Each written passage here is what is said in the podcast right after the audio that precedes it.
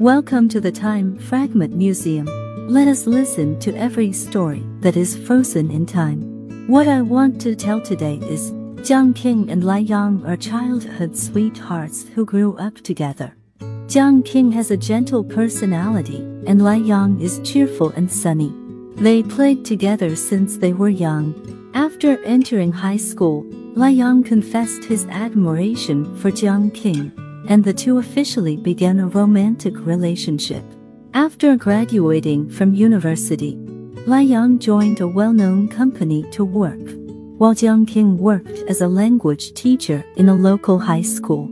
Two years later, Lai Yang proposed to Jiang Qing. Jiang Qing readily accepted, and they entered the wedding with the blessings of relatives and friends. Their married life is very happy. After Jiang Qing became pregnant, she gave birth to a lovely daughter. They all feel extremely happy for this. However, the good times didn't last long. When his daughter was three years old, Lai Yang was diagnosed with gastric cancer, which was in an advanced stage. This news hit Jiang Qing like a bolt from the blue. She could not accept such a ruthless fate.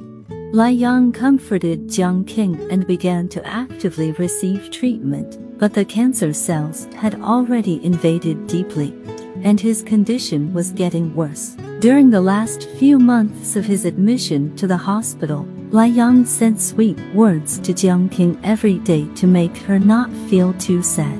He knew that his days were not long, and his only regret was that he could not watch his daughter grow up slowly. Jiang Qing was depressed and crying all day, almost collapsed.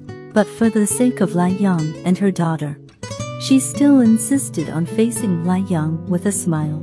On the day of his daughter's fourth birthday, Lai Yang finally passed away after smiling for the last time in the arms of Jiang Qing and his daughter.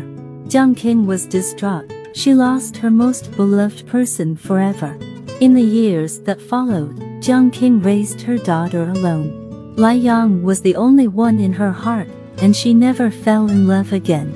Years later, after her daughter graduated from university, she got married and had her own family and children. Jiang Qing could finally relax a little.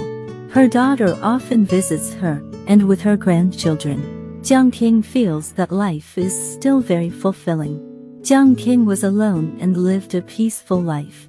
One day, Jiang Qing returned to the hometown where she and Lai Yang grew up together. On the wild grass where she used to play as a child, she suddenly realized that so many years had passed. The scenes in my memory flooded my mind again. Lai Yang's sunny smiling face, the first surprise birthday gift he gave her, the nervousness and shyness when he held her hand for the first time. All of these seemed to be still there yesterday. Jiang Qing was so sad that she burst into tears. She found that she still loves Lai Yang deeply, and this feeling has not diminished at all.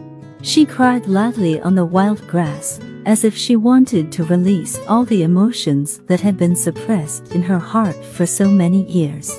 Yang, do you know how much I miss you? We should watch our children grow up and grow old together. I really have a hard time living, however. I have never regretted the original choice, because of you. I married the best person in the world. Jiang Qing calmed down slowly amidst the broken cries. Later, Jiang Qing lived in his hometown for a month, and then returned to the city peacefully. Two months later, Jiang Qing passed away peacefully in her sleep, and she could finally see her most beloved person again. Doctors said it might be a heart attack caused by long-term miss. Jiang Qing had a happy smile on her face, and her daughter knew that her mother was finally going to heaven, embracing her belated lover.